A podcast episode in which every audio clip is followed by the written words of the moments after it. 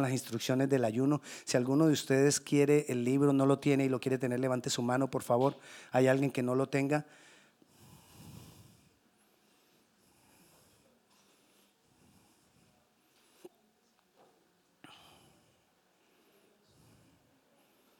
Ahí hay más.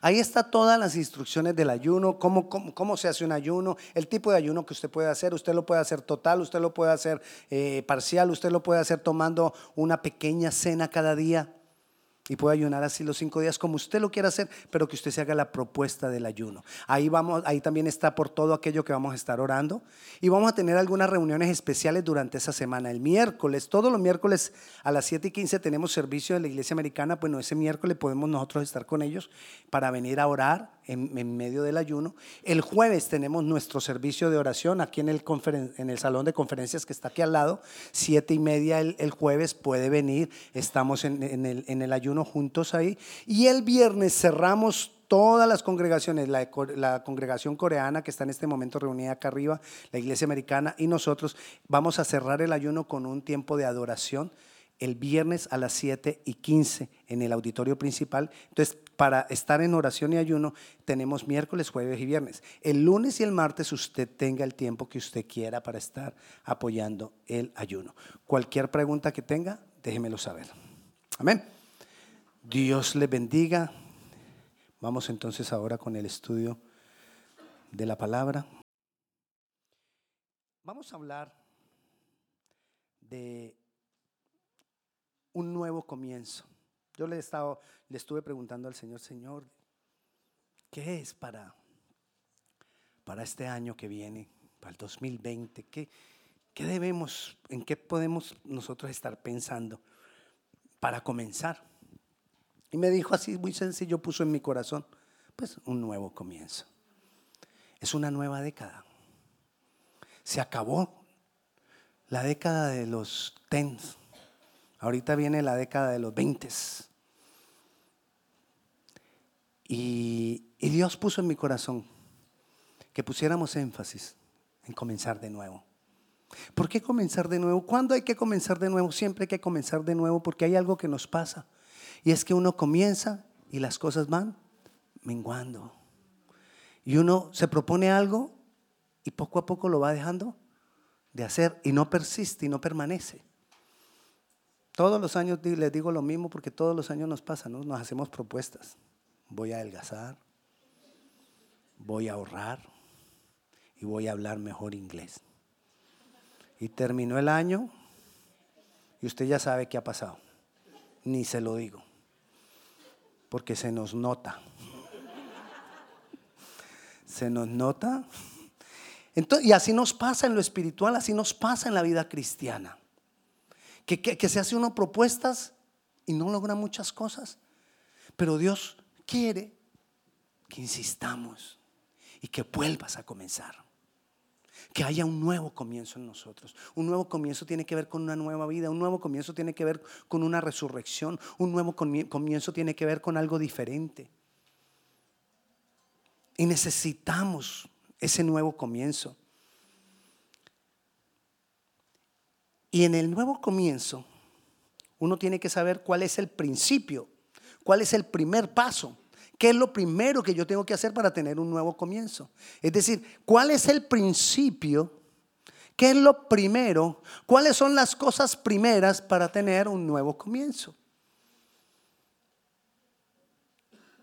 Y lo primero en lo que tenemos que nosotros poder apoyarnos para tener un nuevo comienzo es lo que Dios ha dicho. Es lo que Dios ha prometido.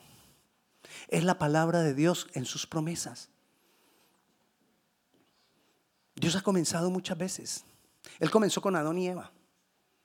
Y dice la palabra, y los que están estudiando el libro morado saben, que la palabra dice que cuando Dios creó todas las cosas, vio Dios que todo era bueno. Y lo dijo como seis veces. Creó una cosa, Dios vio que era bueno, creó otra cosa y Dios vio que era. Y creó otra cosa y Dios vio que era Y creó otra cosa y Dios, son seis. ¿Cuántas llevó? Cuatro. Creó Dios otra cosa y Dios vio que era. Y creó Dios al hombre. Y vio Dios que era bueno en gran manera. Y fuera de eso nos crea y nos da un regalo, la mujer.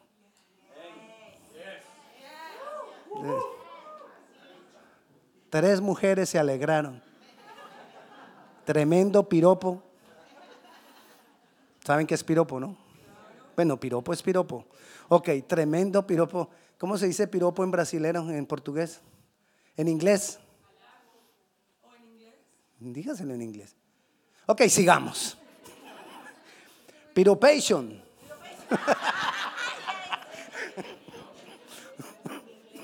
Señor. Ah, eso. Compliment. Ok, bueno, tremendo de eso. Entonces, Dios comienza con Adán y Eva y ellos comenzaron y ellos tuvieron un principio, tuvieron un comienzo, hasta que entró la maldad y el pecado y todo empezó a decaer. Y entonces, ¿qué dice Dios? Dice, Dios dice, voy a comenzar de nuevo. La maldad se multiplicó hartísimo y entonces él dijo, voy a comenzar de nuevo con una familia. Y comienza con Noé. Y comienza de nuevo.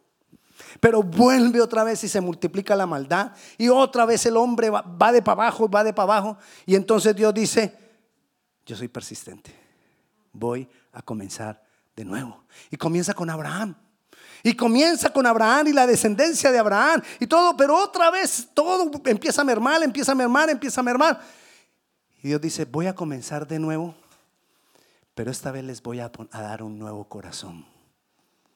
Y comenzó con Jesús y la iglesia cristiana, la iglesia en Cristo. Y la iglesia en sus comienzos, florescente y una pasión y grandes cosas, eh, pero a través de los años, otra vez. Y Dios, en el último siglo, el siglo pasado, decidió comenzar de nuevo.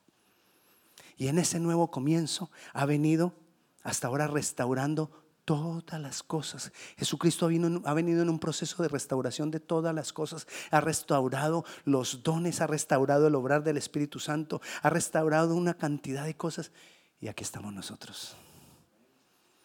Y Dios nos dice, yo quiero comenzar de nuevo contigo, con tu casa, con tu familia.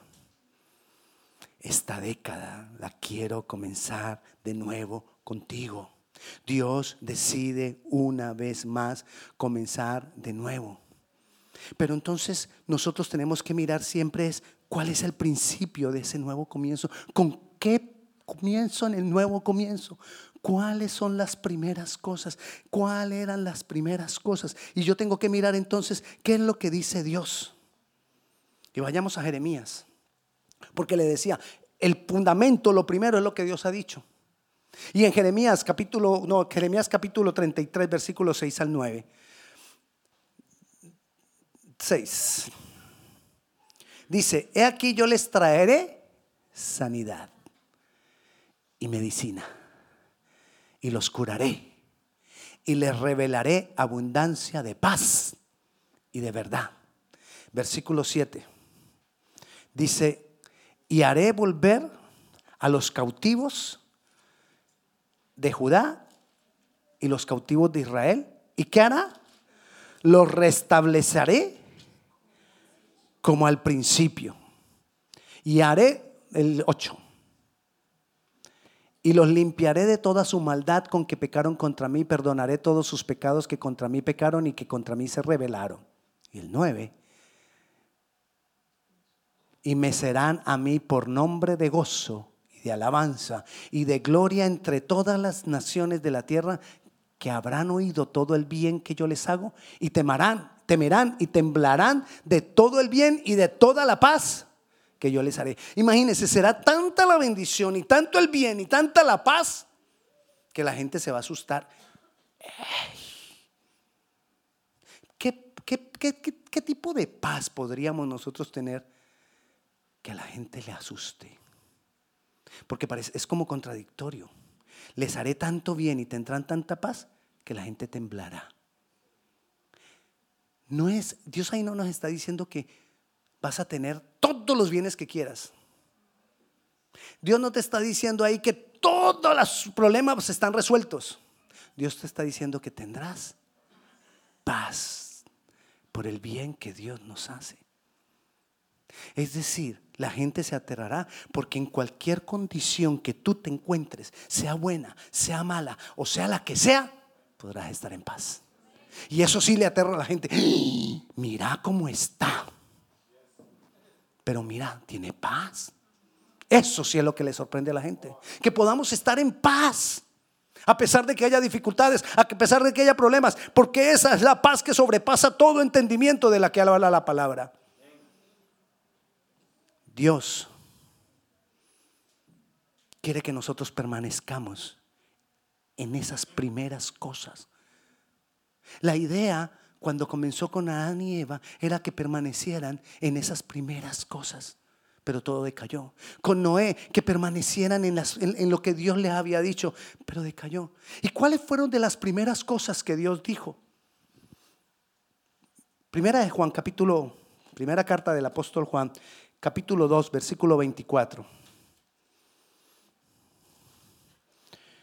Dice así. Lo que habéis oído, ¿desde cuándo? Desde el principio. Otra vez, recuerde, lo que nosotros tenemos que mirar es cuál es el principio de las cosas. Lo que habéis oído desde el principio, permanezca en vosotros. Ahí nos está exhortando, debemos permanecer en el principio. ¿Cuál es la garantía para avanzar? En el mundo, en lo terrenal, en lo natural, en las leyes físicas, la garantía para permanecer en algo es estar avanzando. En Dios, la garantía para permanecer en algo es estar en el principio de las cosas. ¿Cuál es el principio? ¿Con qué comienzan todas las cosas? Y ahí dice entonces, que permanezca en vosotros. Si lo que habéis oído otra vez, repite, ¿desde dónde? Desde el principio permanece en vosotros, también vosotros permanecéis en el Hijo y en el Padre. Lo que habéis oído desde el principio, permanezcamos en eso. ¿Y qué es lo que hemos oído desde el principio? ¿Qué es lo que se nos ha hablado desde el principio? ¿Qué es lo que el, en, qué es lo que el Señor nos ha insistido una y otra vez? Las leyes de los hombres cambian. Todo va cambiando. La palabra de Dios no cambia. La palabra de Dios permanece para siempre. Las leyes de los hombres cambian. En los años 50 la ley decía que el whisky era prohibido y quien vendía whisky era traficante, ¿verdad? Bueno, los que los que dicen que sí, pues son los que saben. Pero era, así. Ahora el whisky no es problema. Antes, algo más actualizado, pues, el aborto. Antes era prohibido. Ahora es legal. La marihuana. O como le decían algunos de ustedes, marihuanita. La hierbita esa. Antes era ilegal. Ahora, cada vez en más lugares, es legal. Las leyes cambian. La palabra de Dios permanece para siempre. Y debemos permanecer en las cosas que son desde el principio. En la segunda carta del apóstol Juan, es un solo capítulo, el versículo 6, la segunda carta del apóstol Juan, el versículo 6 dice, y este es el amor, que andemos según sus mandamientos. Y este es el mandamiento, que andéis en amor como vosotros habéis oído desde cuándo? Desde el principio. Entonces, una de las cosas en las que cuales yo tengo que permanecer desde el principio en un nuevo comienzo o para que haya un nuevo comienzo en mi vida es en amor. Ama, ama al Señor y ama a tu prójimo. Ya está. Ese es el principio de todas las cosas. Ama, ama, ama. Pero nosotros siempre hemos crecido en un ambiente de egoísmo. Dentro de las primeras palabras que escucha un niño es, que aprende a decir un niño es, mío. Es de las primeras. Aparte de papá y mamá, es mío. Y mío y quítelo. Y le hace una pataleta. Porque es mío. Y nos acostumbramos a que todo sea para mí. Y en nuestra relación con Dios es una relación un poco egoísta, donde todo lo que queremos es, Señor, vela por mis hijos. Señor, bendíceme. Señor, cantidad de cosas que tienen que ver con mí. Pero dice ahí que en el principio, hemos oído desde el principio que la base debe ser el amor. Amor. Amor. Y, sabe qué pasa? En la mayoría de los creyentes nos pasa como le decía que le pasó a Adán y Eva, que le pasó, que pasó en el mundo en los tiempos de Noé, que pasó en los tiempos de Abraham y que le pasó aún a la iglesia primitiva después de varios años, que el amor se enfría. El amor se enfría. Y no nos, vamos, no nos vamos dando cuenta que el amor se enfrió y vamos poco a poco entrando en un letargo espantoso de comodidad egoísta. Y no nos damos cuenta. Como el, el síndrome de la... ¿Cómo es que llama la esposa del sapo? La rana.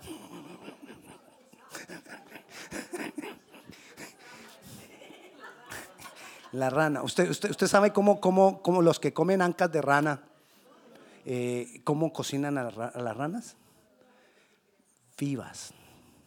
¿Y por qué las cocinan vivas? Porque ellas saltan mucho. Entonces, a ellos las, si las ponen en, en, el agua caliente, ellas empiezan a saltar y el escándalo que hacen en la olla, pues. Entonces las ponen en el agua fría y poquito a poquito le van subiendo la temperatura le van subiendo la temperatura, se van, y ellas ahí se están tranquilas y se deshidratan y pierden su fuerza. Y cuando ya se dan cuenta que las están cocinando, ya no tienen fuerza para saltar. Así nos van cocinando a nosotros. En el mundo, en una comodidad, en un letargo, y no nos damos cuenta. Y cuando ya nos damos cuenta todo lo que está pasando y que estamos, mm, se nos enfrió el amor y nos alejamos del Señor, no tenemos ni fuerza casi para volver. Un nuevo comienzo Dios quiere. Dios quiere que permanezcamos en las cosas primeras, en el principio de las cosas, el amor. Que permanezcamos en el amor.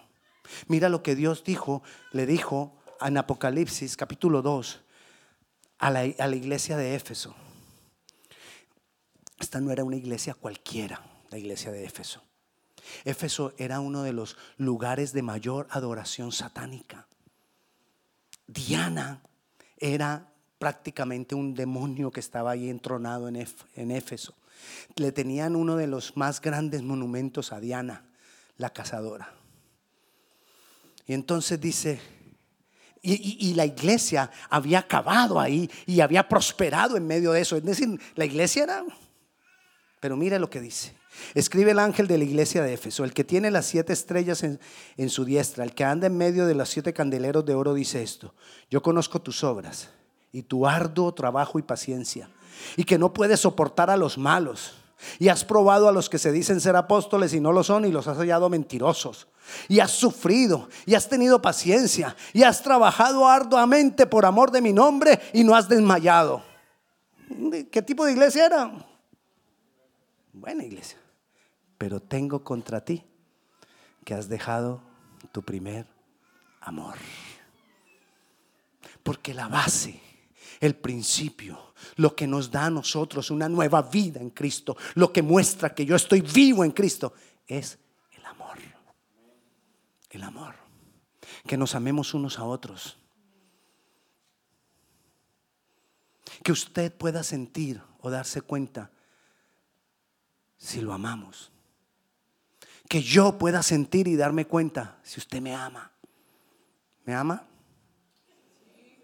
¿Por qué ríe, hermana? Yo aquí todo serio, todos circunspecto. Y, que nos amemos. Pero Dios quiere que permanezcamos en el principio. Y algo que nos hace permanecer en estas cosas, nos lo dice el Salmo 92, 2. Y dice el Salmo, anunciar por la mañana tu misericordia y tu fidelidad cada noche. ¿Qué debemos hacer? Anunciar por la mañana su fidelidad. Pastor, ¿cómo así? Entonces yo lo que tengo que hacer es, apenas me levanto, salir por la calle a anunciar la fidelidad de Dios. No. Ve la misericordia de Dios. No necesitas salir a la calle. Pero háblalo en tu casa. Decláralo en tu casa las misericordias de Dios. Habla de las misericordias de Dios en tus oraciones. Que tú tengas un tiempo en las mañanas de oración donde hablas de las misericordias de Dios. Y entonces cuando vayas al trabajo, eso también va a salir. Sin secretos. ¿Qué es sin secretos? No lo tenga en secreto.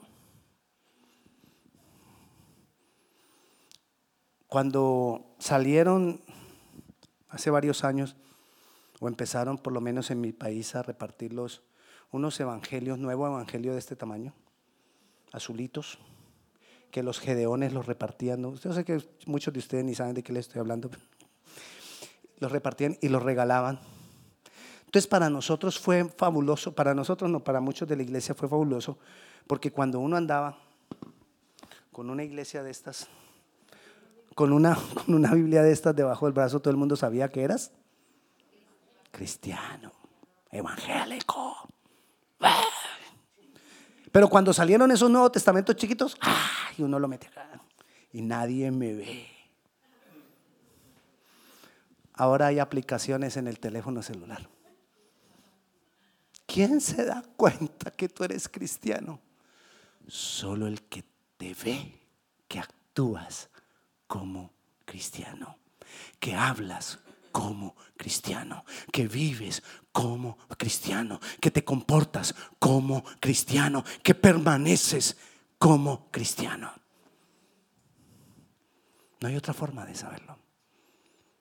Y debemos entonces anunciar por las mañanas en nuestro tiempo de oración las misericordias de Dios. Señor, tus misericordias son maravillosas, tus misericordias y todo lo que dice la palabra de las misericordias de Dios. Y me voy al trabajo y muestro quién es Cristo en mi vida. Y luego por la noche regreso a casa y dice, y por la noche, tu fidelidad. Llegar en la noche otra vez a mi casa y decirle, Señor, tú has sido fiel, tú eres bueno, tú has sido bueno. Casi me echan hoy del trabajo, pero tú sigues siendo fiel. O me echaron del trabajo, pero tú sigues siendo fiel. Porque es que llegamos a hablar de la fidelidad de Dios cuando todo salió bien. Pero ¿y qué cuando las cosas no salieron bien? ¿Dónde estabas, Dios? Ahí estaba Él. Y Él seguirá estando. Él quiere que nuestro nuevo comienzo sea un comienzo de oración, pero que sea un comienzo de fe en su fidelidad. Cree en su fidelidad. Él es fiel. Así los problemas se vengan encima. Así haya dificultades. Así tú estés todavía tratando de salir de un hueco. Él sigue siendo fiel porque Él sigue siendo Dios. Tengas o no tengas, Él sigue siendo Dios y sigue siendo fiel. Haya o no haya, aunque la higuera no florezca, ni en las vides haya fruto, en todo. ¿En todo qué? Yo me alegraré en Jehová.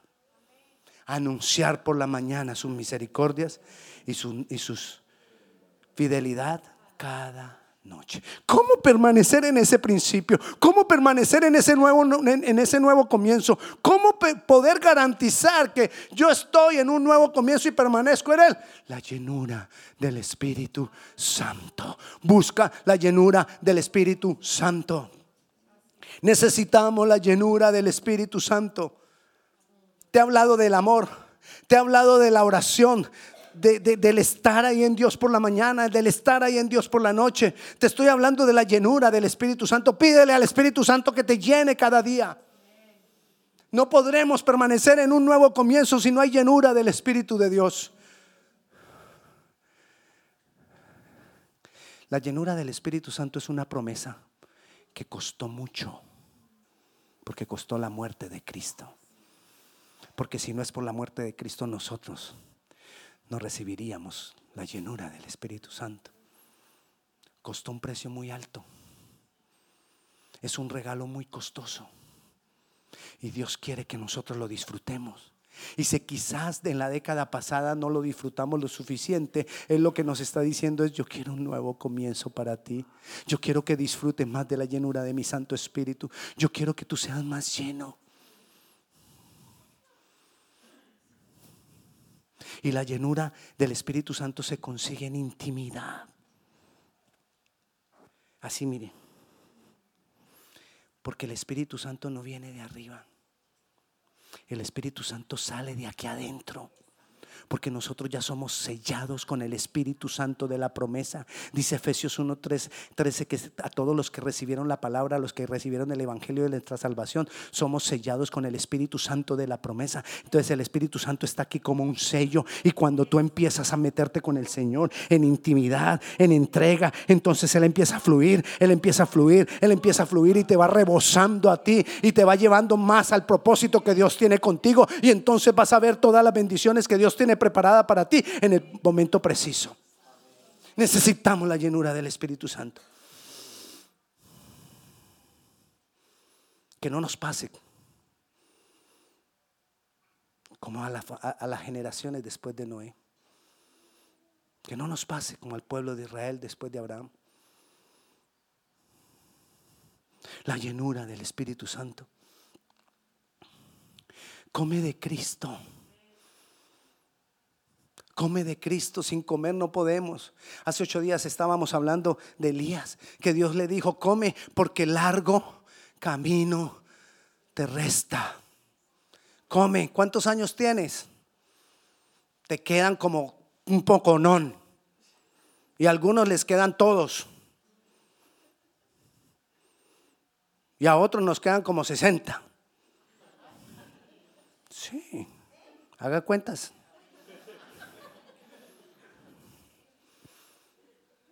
Entonces necesito comer.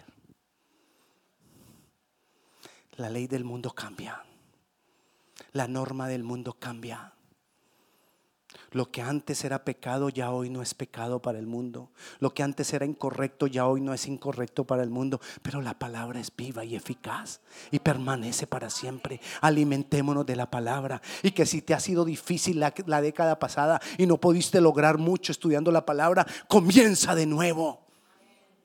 Hay un nuevo comienzo para ti. Dios tiene reservadas para ti cosas grandes, maravillosas y ocultas que para poco le son reveladas. Él tiene abundancia para nosotros aquí en la palabra. Necesitamos comer. Vuelve a comenzar. Vuelve a comenzar. Pero es necesario también. Estamos hablando de amor. Estamos hablando de...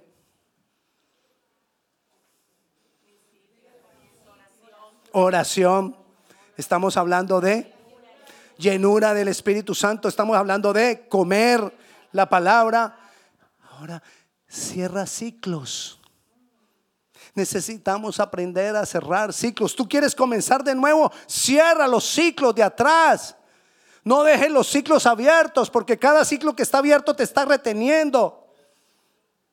Así como los que practican algún deporte que tenga que ver con correr. Yo no sé si usted ha visto cuando practican que le ponen aquí como una especie de, de, de paracaídas. Y corre uno con esos para mis hijos tenían uno. Y yo me ponía a correr con el paracaídas y eso lo frena uno y uno. Y así andamos nuestra vida por no cerrar ciclos. Cerramos ciclos cuando vamos y perdonamos lo que tenemos que perdonar. Cerramos ciclos cuando vamos y pedimos perdón a lo que tenemos que pedir perdón. Cerramos ciclos cuando vamos y arreglamos lo que tenemos que arreglar. Cerramos ciclos cuando vamos y obedecemos lo que dice la palabra y tenemos que hacer en las diferentes relaciones que tenemos. Necesitamos cerrar ciclos. Necesitamos soltar el pasado. Mira lo que dice la palabra en Isaías, capítulo 43, versículo 18.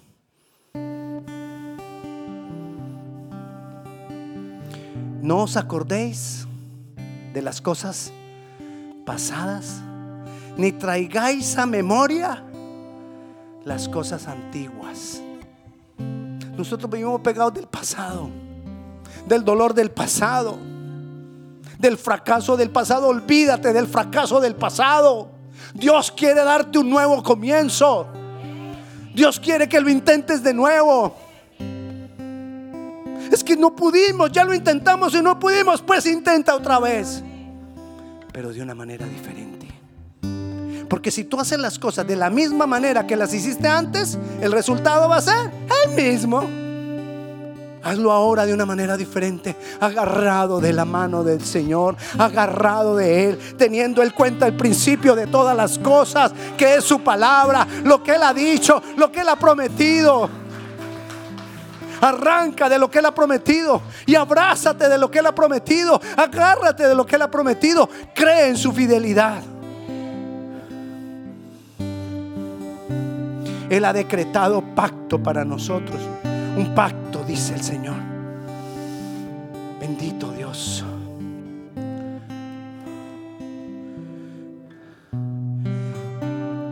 Ahora en la alabanza leí este versículo.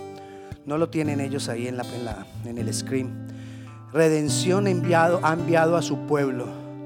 Para siempre ha ordenado su pacto. El pacto que tiene Dios con nosotros es una orden. Es un decreto. Es una ley. Es algo que se tiene que cumplir. Y lo tenemos que creer. Párate en eso comienza de nuevo. Tú puedes. Aún las deudas. Ay, pastores, así que las dejamos entonces ahí. Entrega todo eso al Señor. Aférrate de Él, agárrate de Él. Y Él te va a dar para salir de ellas. Vuelve a comenzar. Dios quiere un nuevo comienzo ti, contigo. Que los fracasos no te detengan. Que el dolor del pasado no te detenga. Que el rencor del pasado no te detenga. Suelta, suelta todo eso. Suelta el rencor, suelta el dolor. Suelta todo eso porque Dios quiere un nuevo comienzo. Llegamos a la vida cristiana llenos de cargas en los hombros, llenos de responsabilidades. Quizás a ti te tocó trabajar desde que eras niño, quizás te tocó trabajar y responder por tu familia desde los 10, desde los 12 años. Y estás cansado de trabajar. Y Dios te dice, yo quiero un nuevo comienzo para ti. Pero suelta esas cargas. Estás acostumbrado a hacerte responsable por los demás, porque quizás fuiste responsable de tus hermanitos. Estás acostumbrado a ser responsable de la casa, porque quizás la otra persona, tu pareja, no ha sido tan responsable. ¿Qué sé yo lo que ha pasado en tu vida? Pero Dios te dice, suéltalo. Yo quiero quitar las cargas que tienes para darte un nuevo comienzo. Quiero darte un nuevo comienzo. Y si tu padre y tu madre te abandonaron, confía en mí porque yo no te abandonaré, dice el Señor. Porque quiero un nuevo comienzo para ti. Y si sufriste, y si tuviste dolor, y si se burlaron de ti, y si te hicieron bullying, deja eso atrás, suéltalo. Yo quiero un nuevo comienzo para ti. Si te engañaron, si te pagaron mal, suéltalo. Yo quiero un nuevo comienzo para ti.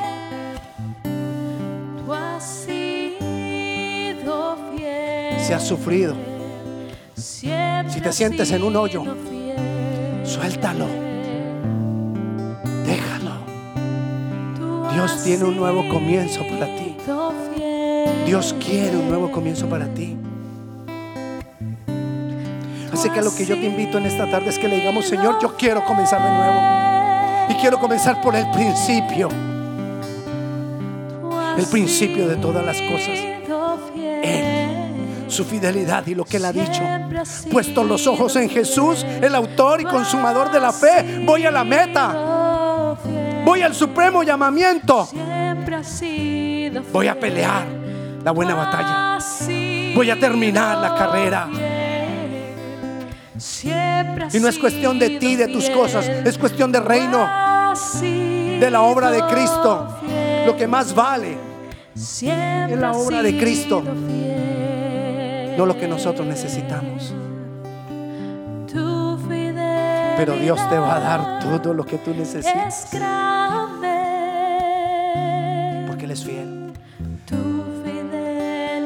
Él es bueno. Cree en esa fidelidad. Cree en esa bondad, en esa misericordia. Si no puedes soportar mucho tiempo orando, comienza de nuevo. Si no puedes pasar mucho tiempo leyendo la Biblia, comienza de nuevo. Si no puedes resistir mucho tiempo en las actividades de la iglesia, comienza de nuevo.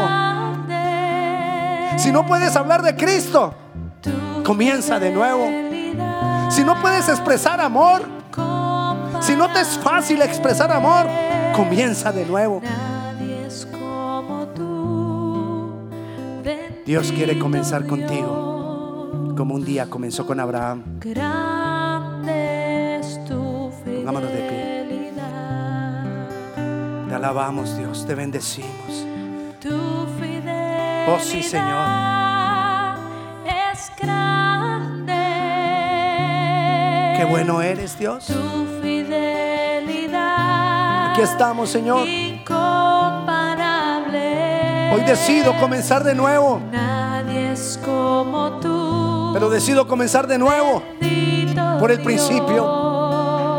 Lo que tú has hablado, Lo que tú has hablado.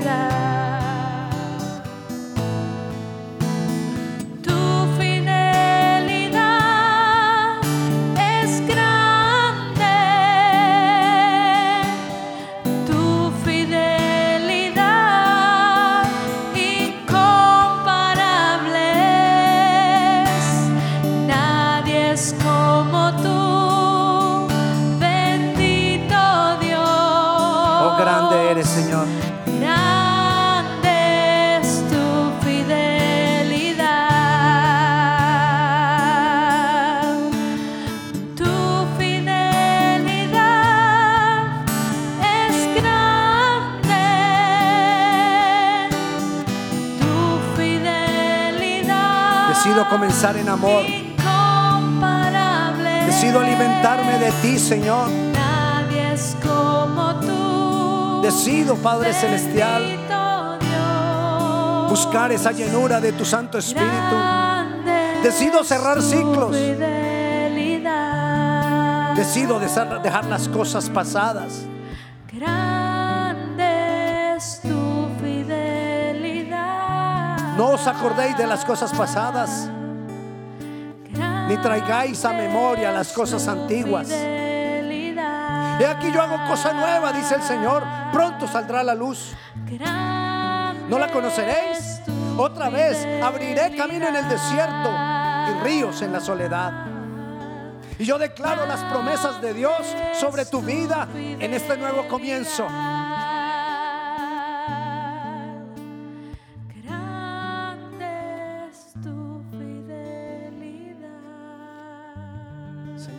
Gracias, oh Dios, por tu palabra. Séllala en nuestros corazones, oh Dios, y que podamos permanecer en las cosas primeras.